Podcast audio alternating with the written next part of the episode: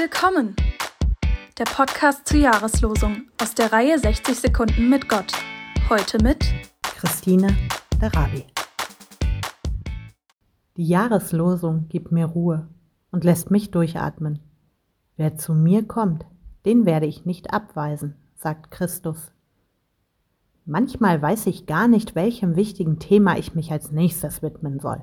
Dann schreibe ich, sehr planvoll und durchaus organisiert, meine To-Do-Listen und kurze Zeit später kommt dann eine neue Aufgabe, ein Anruf, eine E-Mail, die alles durcheinander wirft. Meistens klappt alles trotzdem. Ich passe die Prioritäten und Reihenfolgen an. Aber in meinem Kopf und auf meiner To-Do-Liste geht's dann richtig rund.